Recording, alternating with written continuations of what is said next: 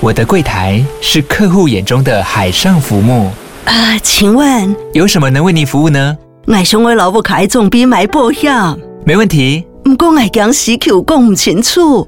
你慢慢来。办您靠岸，台银人寿一直都在，以安心、可靠、诚信、稳健为本，尊重多元，关怀弱势。因为台银人寿，我不再漂流。以上广告由台银人寿提供。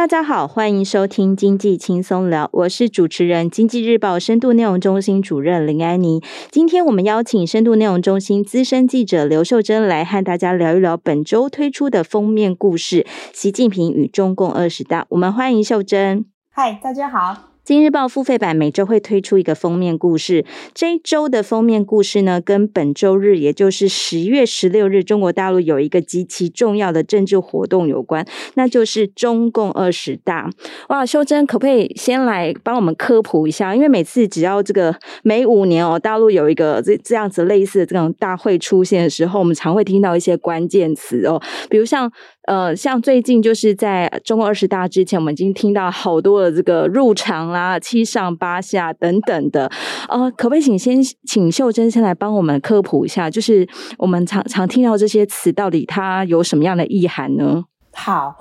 呃，既然要科普的话，我们就先从什么叫二十大开始好了。这个二十大呢，是讲的是第二十届的中共的共产党的党代表大会。所以呢，他就是在整个中国大陆选出了，今年呢选出的是呃两千两百九十六名的党代表，然后他们在十六号，也就是接下来这个礼拜天，他们会在北京开党代表大会。这样，那这个党代表大会呢，就是要选出刚才安妮讲的几个关键词，呃，包括入常，或者是大家关心的七上八下。那先来讲入场好了，呃，大家都知道这个中国共产党或是整个中国大陆里面，他们最重要的领导人，大家都知道是七个，这七个就是我们叫呃政治局常委，也就是呃享有最高权力的呃中共领导人。当然，我们在后面会去讲这个七个每个人的这个权力都一样大吗？不一定哦。其实从呃。这个习近平上来之后，会发现七个应该会变成一大六小。然后好，这个是讲到七个政治局常委，所以我们就会用简单的说叫入常，就是进入了政治局常委，也就是登上这个中国大陆的权力最高峰。对，可以被称为中国领导人，这个就是这七位中国的政治核心这样子。那至于讲到七上八下，呃，讲的应该是说。从这个邓小平以来，哈，就邓小平呃在呃呃做这个中共领导人之后呢，他后面呢就有一个不成文的规定，也就是呢，在这个呃高层领导人他们呃就是政治局常委他们六十七岁，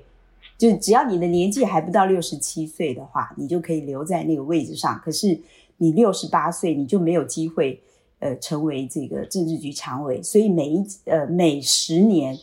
就是每因为呃这个党代表大会是五年开一次，那十年呢，我们会说它叫大换届，也就是到了十年这个时候呢，会来检视谁的年纪呃是在六十七岁这道红线上面。如果你是满六十八岁的话，你就得下下来了。所以我们可以去看到说，今年到底。七上八下这个规则还在不在？如果照往年的话，七上八下的人就很清楚了，谁应该下台。但是今年，因为大家会发现，这个习近平自己都六十九岁了，那那不是应该要下来了吗？结果呢，现在整个呃，不管是他们自己内部，或者是大家外部的这个推测，都觉得习近平还会稳坐在他的这个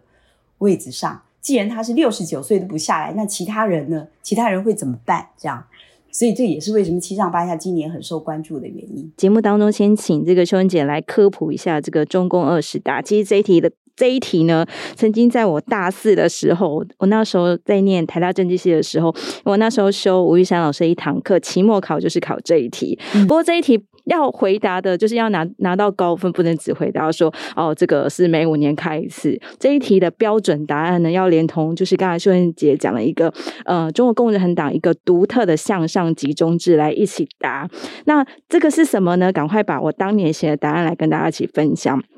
他其实哈，就是讲说哈，这个中共的党员呢，目前大概有九千多万。那如秀英姐刚刚所说的，在这九千多万的。共产党党员中呢，他们要先选出这个两千多位的这个二十大的党代表这样子，然后这两千多的代表再往上选，选出这个中央中央的委中央委员，还有这个中央候补委员，然后再继续往上选，选出二十五位的政治局的委员，然后再再继续往上选，选出七位常委。那我们讲刚刚有听到入常哦，就是指指这个二十位二十五位当中的政治局的委员。选出了七位，这个七位可以被称为是中国的领导人，呃，就是这七位，这我们这个过程呢，可能就叫入场。所以，我们大概知道说，哇，入场就是一个，呃，你如何成为一个，就是进入一个中共中国共产党权力核心的一个过程哦。所以。很多人听到这个，就是它其实代表是一个很大、很特别一个大陆的一个一个结构哦。那当然，其实秀姐有提到一个重点哦，就是说七位政治局常委呢，最后呢，就是还会再诞生一位总书记。那按照按照过往，可能我们都知道说，诶，大陆是采取这个集体领导，感觉应该是大家的权利应该是诶。分的刚刚好，比如说可能谁管什么领域，谁管什么领域，强到一个呃，就是集体决策这样子的运作。但是好像来到来到这一届，似乎不是这样。就是可不可以请秀燕姐来告诉我们一下，为什么呢？就是来到这一届的时候，感觉这个会出现集中到习近平一个人身上。对，为什么会有这个出现这个一大六小这样的状况呢？嗯。呃这个一定是呃叫事出必有因这样子，对。其实，在习近平接上这个大位之前，呃，是他前面有这个呃邓小平把这个交给了江泽民之后，是给了胡锦涛。所以呢，在前面的这二十年里面哦，就整个共产党出现了一个什么现象呢？就是呃，就是说虽然我们的外界会觉得说，好像开始要走比较自由开放的这个风气啊。但是呢，后来也会发现，就是大陆呢，包括像他们的军队啊，都介入到什么经营等等，然后后面很多贪腐的这些事情，所以呢，就会发现整个呃共产党的这个领导好像诶出现岌岌可危这样子的一个情况，特别是当时呢，还出现了像苏联解体这样子的一个呃整个西方就是整个崩解，对对对。所以呢，看在这个习近平眼里，他就会觉得哇，这是一个太危险了。对对对，嗯、那当然就是在整个中国内部里面，因为也也有出现，就是说，譬如说富人越富，然后穷人越穷这样的情况，所以当然也会希有不满的声音哦，就是说，虽然整个大陆是在走改革开放的路，但是呢，就是让贫富差距也越来越大了，所以就会很期待现呃习近平上来之后的整个共产党能不能扭转这样的趋势。所以呢，也就是说，一般人呢会愿意把，就是一般的平民希望把这个权利，他们叫让渡给这个整个中央的领导，就是让他们来把整个共产党的这个不正之风能够改善。所以呢，这是一个外界提供给这个习近平这样子的一个环境。那至于共产党内部呢，当然对习近平来讲，他自己有他，待会儿我们可能也要讲到他过往他自己成长的历程。还有呢，再来就是说，习近平要接掌大位之前，发生了这个薄熙来事件，这个叫举世轰动的大事件。因为等到后面发现，就是说，习近平可能，呃，对，应该讲薄熙来，他可能与这个整个共产党里面的像政法的体系结合在一起，像周永康等等哦，就是因为在薄熙来的心中，他觉得他可能才是整个这个接班人的这个。他才有拥有接班人的这个条件，所以呢，就是在当时的薄熙来，大家有印象的话，就是他的这个重庆的这个副市长，这个王立军，当时带着军队，呃，带着军队，就是跑到呃成都的美国的领事馆去，后来呢，可能还大部分的资料都流入了美国，这样。后面就是薄熙来自己这个后面呢，也也去这个要围把这个呃叫他的这个重庆的这个呃警察等等去把这个成都的美国领事馆围住，所以这是一个这个等于就是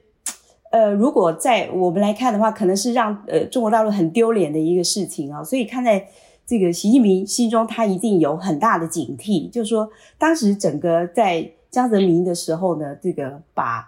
江泽民到胡锦涛整个在政治局常委里面，比如说让周永康拥有这么大的权力，所以以至于这个领导中心的呃核心的这个领导人，他的权力哦，就是已经被分散掉了，以至于他的控制力也下降。所以呢，习近平上来之后，一定是会想要把这样子的。情势改变过来，所以呢，也就慢慢慢慢的把这个呃，从其他政治局常委的本来应该要分享权力的，然后慢慢都集中到习近平一个人身上。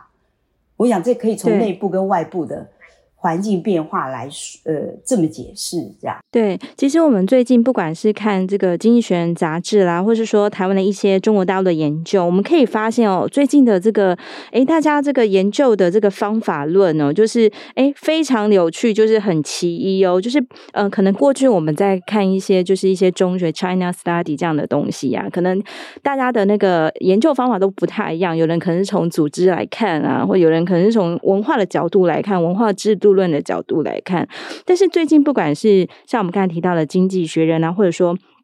台湾的一些的呃对中国大陆有研究的专家们，其实他们现在的这个研究的这个放大镜哦，不约而同都摆到了习近平的身上。小至呢，比如说，哎，看他的这个呃，这个他他与国外的政要的互动啦、或者甚至说他头发哎冒出了白发这件事情，好像也值得研究。那。对，然后大到说，哎，就是比如说他他讲了些什么话，他的遣词用句是怎么样子呢？还有说，甚至说最近其实，在二十大之前哦，就是呃，习近平他曾经出访，然后出访之后回国，好、回回到大陆去，然后他居然就是在这个电视荧光幕上消失了十几天。光是这件事，他久久没有出来见面这件事情，也引起呃不少人议论纷纷，觉得说，哎，这个习近平是不是又遭遇到什么政变等等的，就感觉非常的有趣。就是现在大家的尺度好像，哎，我们不不需要看中国共产党了，我们好像也不不太需要看什么文化了，我们就全部看习近平。我们用力观察这个人，仿佛我们就能够得到解答。可以请修真姐来告诉我们，哎，为什么会有这样子的转变呢？嗯，呃，当然啦，我们可以这样讲，就是说，呃，领导人对这个一个国家的呃整个走向，当然是。有很关键性的影响，可是像习近平这样子的影响性，恐怕我觉得在全世界都没有哈，因为他上台之后啊，他就做了，呃，如果我们去梳理一下，会发现他做了好多事，就是说他做了很多事，把权力集中到他身上，所以呢，让这个呃呃外界就会觉得，哇，你习近平是这样子，这个慢慢把权力集中到身上之后，所以他的重要性就越来越越来越大了。所以呢，在研究整个中国大陆，呃，不管是他呃接下来会怎么走，或者是他内部出现什么问题，好像都要跟习近平这个人连接在一起才行。然后呢，对大家就觉得哦，那你习近平过去是怎么呃长成长的？还有你现在呃习近平的内心的心路历程是怎么样子的？那这些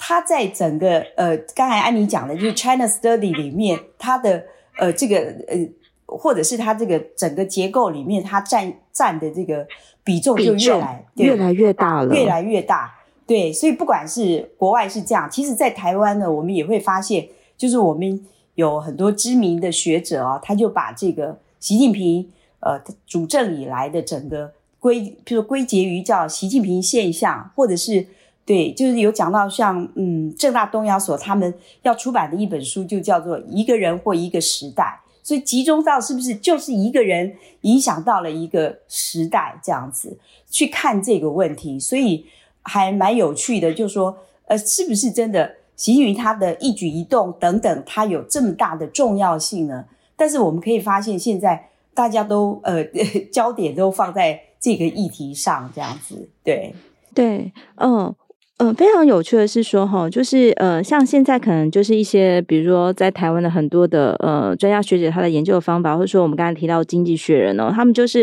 诶来来这个。我觉得好像不只是用放大镜，简直就是用显微镜，因为他可能要从这个从他的呃内心深处，他的成长经历，什么童年的创伤开始谈起，谈起谈起到这个人从小长大的过程当中，为何这个人诶对于权力的这个攫取呢，特别是有有有所感，然后或者说他他是如何看待这个权力？嗯、我觉得大家的这个呃方法论其实。不外乎就是最后希望能够达到一个预测的目的，就是说，哎，那我们可能可以看到，就是习近平的过去、现在来推测他未来会有什么样的举动，会有什么样的盘算等等。那我觉得这个呃，以现在的角度来看，好像是就是把这个习近平一人可以等同于一党，或者是甚至等同一个中国，甚至还有。秀芬姐讲的就是等同一个时代。秀芬姐自己觉得说，这样这样的研究方法会不会有些偏颇？还是说，其实对照此时此刻的这个呃状况，其实是还蛮适切的呢？对我，我对，就是按你讲到这一点哦，我觉得，哎，的确哦，这的确，呃，在看到就是像西方他们的研究，或者是呃，刚才你有讲到吴玉山老师，他也有呃，我听过他的演讲里面有讲过一段话，就说呢。在习近习近平刚上台的时候，大家会觉得说，哎，好像迎来了一个很不一样的领导人。那他会不会给整个中国大陆，譬如说，像呃前一任的这个像温家宝，他很强调的政治改革，呃，再来讲到整个社会能不能有一个更开放的风气，或或者是这个社会有更多元的发展，大家都把这个期望哦放在了习近平。个人的身上就觉得，诶，他可能会带来，呃，很不一样的这个气象。但是呢，经过了习近平执政十年到现在，呃，如果我们去检视哦，像西方的学者或者是呃，甚至我们自己台湾内部都会觉得。哎，是不是看走眼啦？就是因为整个中国大陆根本不是走这条越来越开放好像越来越不改革开放了。反正就是很多人开始担心，比如从习近平过去，还有这个共同富裕，也许我们待会会再提到，就是讲这个共同富裕。哎，怎么感觉像像像那些企业家富人开刀呢？感觉这好像越来越背离这个改革开放，也就产生了刚才修仁姐讲的这个，哎，是不是当时候就是所托非人呢？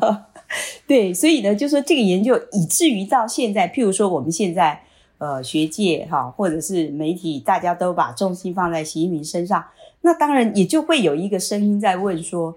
我们会不会也看错了？就是说，对，那其实可能还有其他的因素是我们没有关注到的。所以呢，就是说，当然我觉得做研究、做预测，可能都会有这样子的一个呃，就是它的误区啊。对，所以当然，我我我觉得就是我们还是 要用比较开放的心态来看这样子的问题啊。对，就领导人很重要，习近平很重要，对，他的确也决定了很多事，尤其当权力越集中在他身上的时候，那当然他，你你用他这个这样子的一个基础来判断说接下来会怎么走向，好像可能应该也是八九不离十，对。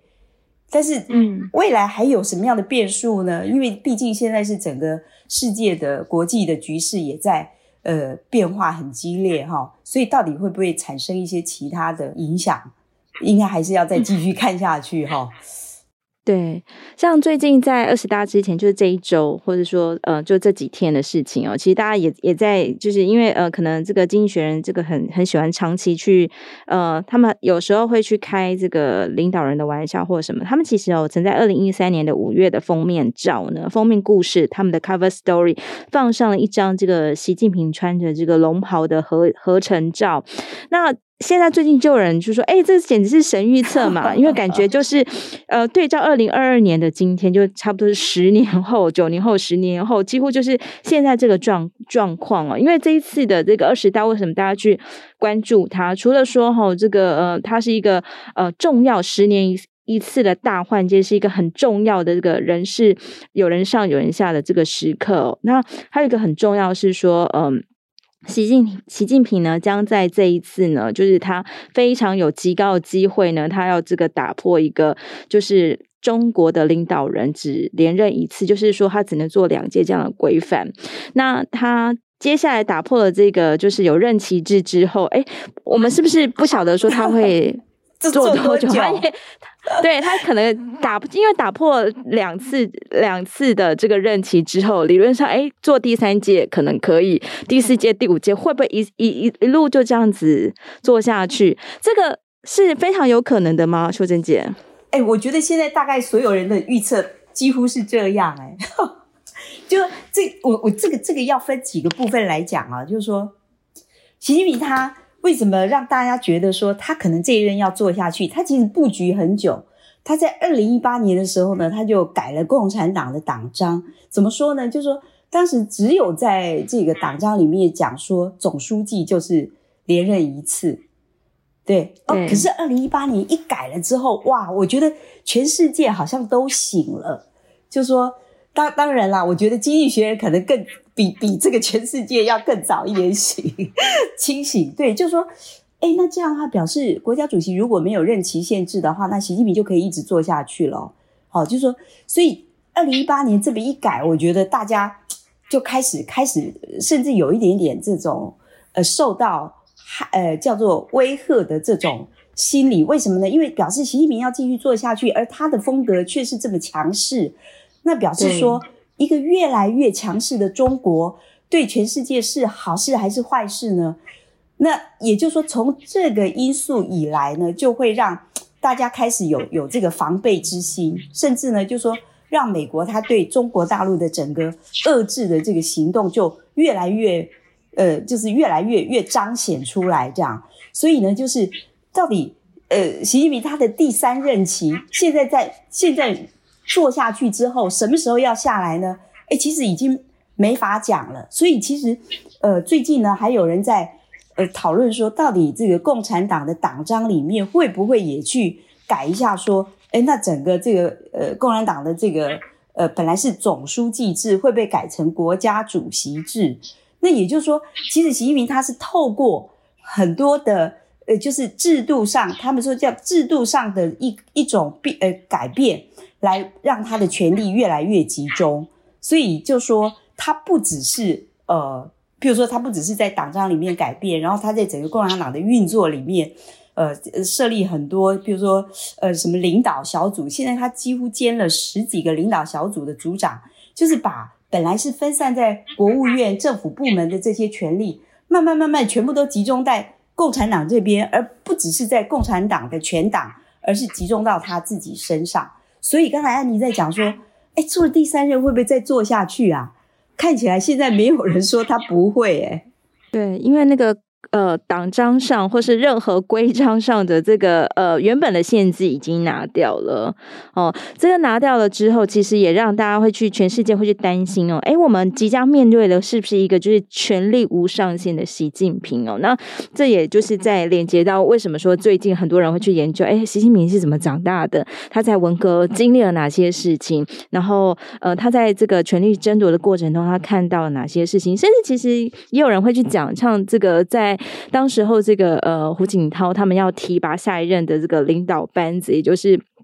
也就是呃李克强、习近平这这这些人的时刻呢，就是当时候在。发生了这个薄熙来的事件哦，就是可能因为大家都是这个太子党嘛，大家大家都有一个这个呃开国元勋的爸爸，那凭什么是你不是我呢？所以说当时候可能当时候真的揣测真的蛮多诶，跟耳边真的听过好多那个呃薄熙来政变的这个故事啦等等的，对，那也有人去谈说，因为这一段经历让那个薄。让那个习近平深刻理解到这个权力的重要性哦，这个诶，有权力你才才可以真正做一些呃你想做的事，当然更重要的是你能够把命给保住了这样子。那其实呃在这次秀真姐的稿子当中有读到，就是有一段文字啊，他其实去分析这个习近平的个人特质，诶，这个特质也是蛮有趣的，就是讲到说他的特质就是不分享权力，诶，这个好像好像这个。感觉这很像是那个小朋友啊，就是小朋友好多人在在玩玩具，然后这个玩具你很难叫他们分享，即便就是大人们都要花很大的心思才有可能叫他们把手上的东西这样交给大家。那可能对很多比如民主国家里面的人，他可能觉得说权力分享是件好事，因为可能这个权力需要制衡哦，就是不可能。最好不要集中到一个个人的身上。免得这个人犯错，整个拖了整个国家社会一起犯错，这样，那可能在这是民主国家的想法。但是可以稍微请这个秀英姐来论述一下，为什么从这个就是呃，有有人会去形容这个习近平的个人特质就是不分享权力，然后他不去分享权力之后，这又会给这个诶未来的这个大陆的这个呃政政治或经济的发展带来哪些影响呢？对我，我觉得其实讲不分享权利哦，这个应该是那个寇建文老师，他去，因为他长期研究中共的领导人，所以他对他是从呃很多的国外或者是国内的报章的这些报道里面，他做了很总体的一个整理哦，去讲说这个他归结到一个，就从他的政治性格里面去分析，说他这个人是不会分享权利的，为什么呢？因为他的成长背景里面。呃，他其实受过很多的苦，然后呢，对对，还有家庭等等的变故，让他这个人变得很没有安全感，很没有安全感之后呢，他就想，哎，那这样他当然要把权力抓在自己手上，所以他不会跟其他人分享的。所以寇老师呢，他从这个观点，然后就来推说，那接下来，比如说他要选接班人的时候会怎么选？哦，就是他这样的一个政治性格。嗯所以他选的接班人应该不会呃对他造成危险，就是没有潜在的风险，或者是跟他可能会去呃分食他的这个权利，不是这样的一个人。所以呢，就再往下推的话，那也就是说，他的接班人必须对他全呃全盘的忠诚，百分之百这个只拥护他这样。所以会是怎样子的人呢？所以用这个角度来推的话。很可能，譬如说，去推谁会接这个国务院总理。那目前看到，譬如说，哎，他们会讲说是，譬如说是汪洋呢，胡春华呢。那有的角度是说，哎，那当然，因为都是自己人吗？对对对，汪洋虽然不是自己人，可是呢，他在做这个呃政协的主席，这十年来感觉上好像。也慢慢的是跟习近平之间没有什么，譬如说可能他有什么常有什么呃其他的念头，好像不会这样，好、哦，就是说友好的这样子，对对对，友好忠诚的这样子，没错。现在就是说可以讲，现在的这个政治局常委里面几乎没有人是是会对这个习近平就是要对抗他的，完全没有，包括连李克强都是这样。那还有一个揣测，譬如说胡春华呢，因为胡春华他现在呃是这些。看起来这些高层里面最年轻的就是他，可能进入政治局常委里面，哦，他可能最年轻，因为他才五十九岁。那，嗯，到底是汪洋还是胡胡春华？那这又有不同的解释了。如果按照这个寇老师他说，呃，不分享权力的话，那有的人会说，那可能胡春华哦，胡春华 年轻，易受控制吗？对对对对对，但是。但是也有也有的老师会说，哦，胡春华还年轻，那当然就先让汪洋来吧，因为他只他因为以汪洋的年纪呢，大概只能做一任。那做一任呢，这样子对习近平当然没什么影响，因为那个胡春华如果一干干十年的话，那就对习近平有长期的这个影响力。威胁了这样子。对对对对对对，所以就是说用这个不分享权利来推这个接班人会是怎么样？其实现在呃有很多这样子的一个推论啦，对。对，其实我们早年哦，在看这个大陆的这个领导人哦，其实我们常会比如说像呃以前的这个胡锦涛跟这个温家宝，我们可能就叫他哎胡温体制，胡温体制。其实习近平跟李克强刚开始接班的时候，我们也会说哎这是习李体制，习李体制。那其实哎这样十年来的这个呃实践的结果，发现其实好像也就是习一人这样的。那其实过去一段时间有看过，就是真的有人去找出就是呃习李这个领导班子刚刚上台的。时候就是当时候拍的照片，就是这个诶，那个习近平跟这个李克强脸上都是满脸春风。那李李克强呢，就是几乎是诶，距离这个习近平不远，就是说两个人几乎就是呃，就是很靠近，这样一起出现在大家的这个呃美光的面前。但是没想到，就是五年、十年过后，诶，这个李的。声音角色越来越不见了，然后甚至看到的照片是，其实他，呃，距离他一大步，仿佛就是这个只有一一位这个大哥在前面领导这个。二把手呢，好像这个分量跟声量也渐渐不见了。这个李克强是发生什么事情呢？为什么他 为什么他突然就是从一个感觉他也是一个重要的这个中国的这个领导人，但是来到这个这十年下来，我们发现就是诶，他的声音越来越小。这个是我们可以说是因为说这个。大陆的经济，呃，在这个呃李克强的领导下，就是可能是不是没有获了一个好令好的令人满意的成绩，但是得说它的这个重要性、影响性正在这个衰退中，这到底是怎么了呢？嗯、我我觉得这个问题哦，对，安妮讲的很很对，就是刚才整个这样讲下来，的确，就是说一开始的时候，我们都觉得是洗礼体制，而且按照过去的惯例哦，应该是这个。总书记呢是管有国家主席的总书记管的是整个，比如政治面啊、对外啊这些体的这样子的，对对对，嗯。然后呢，经济外交，嗯、对对对，经济向来都是总理的事嘛，哈。比如说大家过去知道温家宝啊，甚至前面的这个朱镕基等等，他们都是对已经济很鲜明的这个经济沙皇这样子的角色。是的，是的。可是为什么到了李克强，其实一开始的时候。有诶，安妮有没有印象？就是李克强一上来的时候，还讲李克强经济学。对，有有有这样的词语是有有有，就是李克强经济学。对对对，那时候哇，大家都还觉得说，因为李克强自己本身，对他就是从呃，他他自己就是呃这个专业领域出来的，所以呢，诶，很多人其实对李克强主掌经济是非常非常有期待的。可是慢慢慢的，你就会发现，我我觉得，或者是。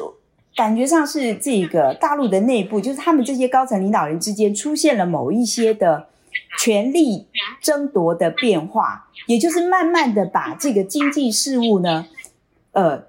慢慢的归到这个习近平自己抓回去了。因为习近平他有一个号称经济国师的刘鹤嘛，哈，对，刘鹤，对，嗯、这个刘鹤是习的人，然后你会发现。哎，怎么跟美国谈判啊？哦，这个贸易谈判都是刘鹤，常会见到刘鹤，包括说我们说这个大陆要发展第三代半导体，那谁谁帮他办这个事呢？办事人就是刘鹤，是因为刘鹤是习的亲信。这样讲下来的话，那这样李克强很多重要的议题就是刘鹤代表了，然后就习近平抓去了，甚至竟然就是我昨天在看资料的时候，竟然发现还有一个。哎，现在就是在大陆的学，呃，就是大学里面还成立了这个叫习近平经济思想研究中心。哇，这代表习近平也插手到这个这个经济的领域来了，这样子。那这个 可能就不是这个总理所专擅专擅所可以专擅的了。嗯，不是。所以我呃，其实这一呃这十年来会发现，因为李克强的声音越来越小，几乎就说。是，其实是今年啊，今年这个大陆在搞这个疫情啊、封城啊、清零，然后整个经济很差的时候呢，这个李克强才大概就在二十大召开前，他到深圳去了一趟哦，然后对，对，然后对，呃呃，就是他在跟这个民众接触的时候讲说，这个改革开放的路啊，不能走回头路，这样，所以大家才觉得说，哎呦。你这个好像是要下台一鞠躬的 这个，一个是他下台一鞠躬，在会演说，对，再来一个就是说，嗯、哇，经济太差了，所以可能就是李克强还是要向外表达说。呃，中国大陆还是要对外开放，改革开放，这是他可能，也许是他下台前的一个很重要的这个呃声明，就是，但是他当然不是这么的明目张胆的告诉大家这样，但是很多人去读出了，从他的这段话读出了，哎，李李克强好像真的下一次我们就再也看不到他在这个呃常委的名单里面了，这样子。一个其实哈、哦，对，安妮讲到这一点呢，呃，有有有两个事可以讲，一个是那个。呃，今年三月的时候，李克强在主持全国两会的记者会，然后他就告诉媒体说：“这是我最后一次哦，这个开总理记者会这样。”所以大家就说：“哦，他跟大家道别哈，哦、对、哦，已经先说了这样子。”但是呢，刚才我们也讲到，呃，七上八下，就是说李克强虽然年纪到顶了，可是呢，他很可能会因为七上八下的这个规矩被打破了，所以他还会继续留下来。所以现在在揣测的常委名单里面，哎、嗯，竟然大部分都还是有李克强的。所以现在跟李克强，呃，大家给他排的位置是去做这个人大的这个，呃，人大这个呃委员长吗？对，委员长，对对对，就说很可能是会去做这个位置这样。哦，哇，这个其实。还真的蛮让人这个有点 会觉得这个大陆的体制哦，这个诶有时候其实它还是蛮有兼顾情理的一部分哦。假设说最后，假设最后我们看到这个强哥如果还在这个政治局常委的名单里面，而且还是一个诶不错的一个，虽然大家都会说诶人大就是一个橡皮图章或是什么的这样子，但是感觉至少好歹还是也是大家认可了这个中国的。依旧是在中国的领导人的行列里面当中这样子，没错没错，嗯、对，是习近平可能也要感谢李克强这十年来哈这么隐忍。对，真的真的好。那其实接下来最后一个问题要来问，赶快来问一下秀珍姐。其实很多人关注这个二十大，可能过去呃，不管他开始八大、十九大等等，好像这个关注度就好像是还好这样子。但是二十大是因为它是一个，毕竟是一个大陆个十年的政治体制的一个大换届哦。那呃，很多人可能很好奇说二十大。过后呢，就是大陆可能会有一些什么样的变化，或者说其实基本上也没有什么会改变的。那几个大家比较关注的议题，比如说这个美中对抗，在二十大之后还是会是这个格局吗？嗯，我我觉得这个是必然的，而且呢，就就大陆自己都觉得说这个对抗只会越来越激烈啊。为什么呢？因为美国当然是害怕，因为他现在这个主要的敌人。就就俄罗斯之外就是中国大陆了，对，甚至他可以说就中国大陆是他唯一的敌人，因为现在只有这个大陆可以跟他这个呃较量嘛，哈，就是说到底你你是老大还是老二这样，而且这个就是越来越危险，就是对美国来说他是越来越担心的，所以呢，这个在二十大之后，当然就是因为大陆的这个整个政治体制更呃已经非常确认领导人怎么接班了之后。那当然，就是大陆也自己觉得说，我准备好啦，我我我就是要跟你这个美国长期搞对抗下去啊。虽然就大陆自己本身当然很希望说，我在这个经济层面，特别是很多大陆现在自己还没有拥有的这些高科技，美国能够继续维持原来这种交流的这种姿态哈。可是看起来还蛮难的，因为我们也也也看到，就是说像现在拜登。拜登上来之后，他不见得比这个川普对大陆友好，欸，诶对，对他就是有些我会跟你继续交往下去，有些我是绝对而且会越来越严厉的控制。就是他宣布的这个呃禁止要输往中国大陆的高科技项目都越来越越来越多了，这样，所以你你说这整个连台湾都被牵扯进去嘛，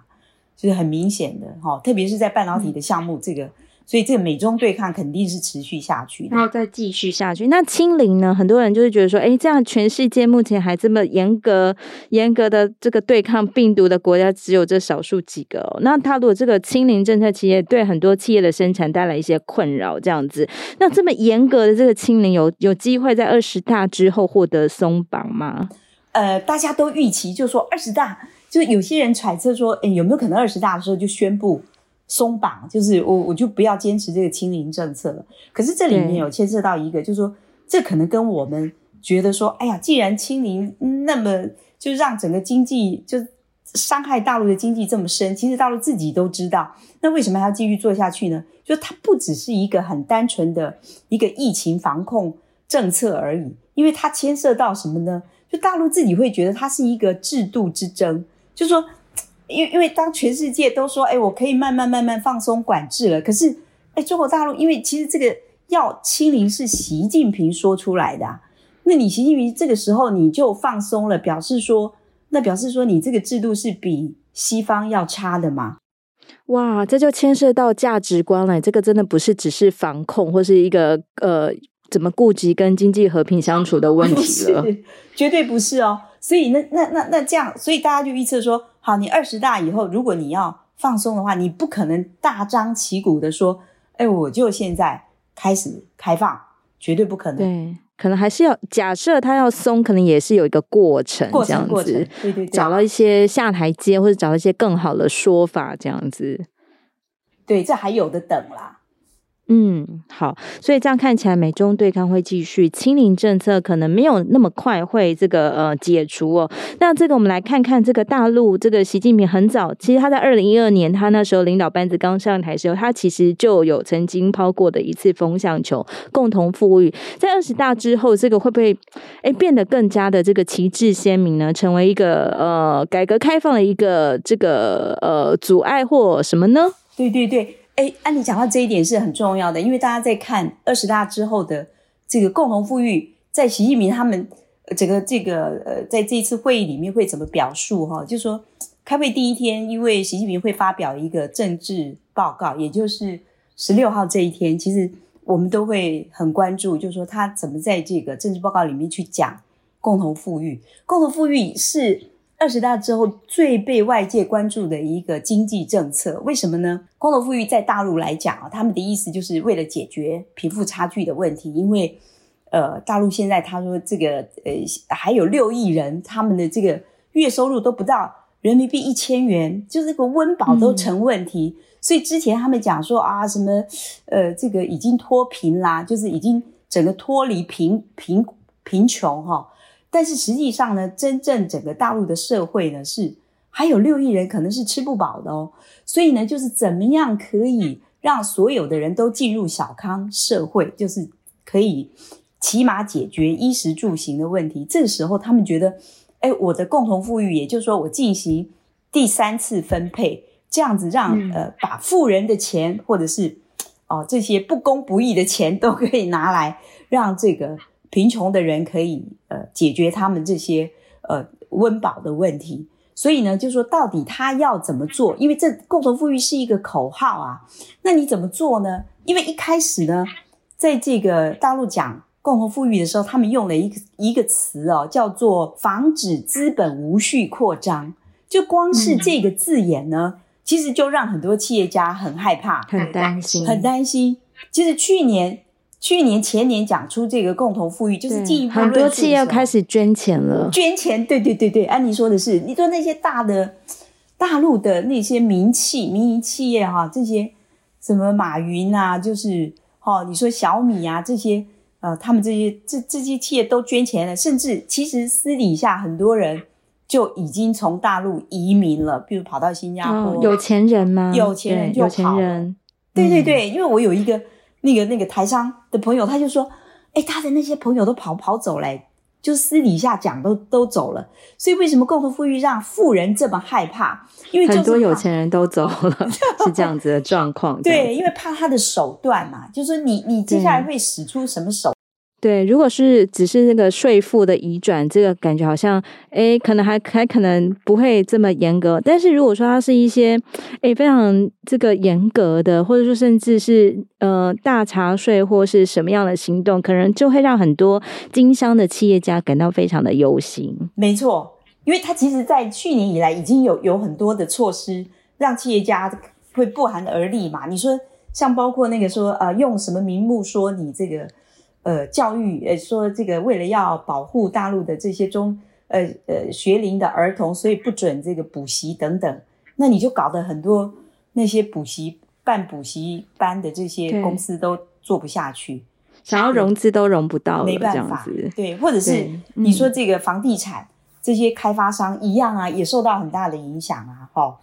对，所以就说现在这什么叫做防止资本无序扩张？所以大陆他们自己内部有些学者也说哦，就说，诶，那你要讲清楚嘛，你不能好像一刀切，把所有的都叫资本无序扩张，哦，哪些行为才叫无序扩张？哦，这个要讲清楚。对，然后呢，嗯，但是我觉得还有一个新的方向。可能是比较值值得注意的，就是说第三次分配里面哦，对于中产阶级，就是说很多大陆人会担心说，诶，那你富人，你可能为了要经济发展，所以呢，你还是要保障大企业的发展。好，那贫穷的人呢，你说你要把钱分配给他，那那那钱从哪里来呢？那就让中产阶级来负担吧，就是缴税以后要缴多了，就是对广大的中产阶级来讲，在二十大之后。是不是要开始过比较苦的日子了呢？哦，我觉得可能是一个可以观察的。所以有不止有钱人对，呃，super rich 的有钱人会担心，其实呃，只比一一般人在有钱一点点的中产阶级也会蛮担心的，这样子。是，对对对，嗯、这可能那是不是会这样呢？我们这一次是不是可以从这个总数据的报告中可以看出端倪呢？对对对，哎、嗯，只拭目以待哈。拭目以待。好，今天我们很谢谢秀珍来上节目，跟我们分享她的所见所闻，希望对听众朋友们有所帮助。如果有兴趣呢，都可以到我们今日报的网站来阅览文章。今日报已经在去年十月推推出数位定位服务，里面有非常多的国内外产业的深度报道。有兴趣的听众朋友，欢迎订阅阅读。喜欢我们的节目，也不要忘记给我们五星级的评价哦。如果有任何想听的题目，或是对本集节目有什么问题呢，也欢迎留言告诉我们。感谢大家，谢谢修真，谢谢。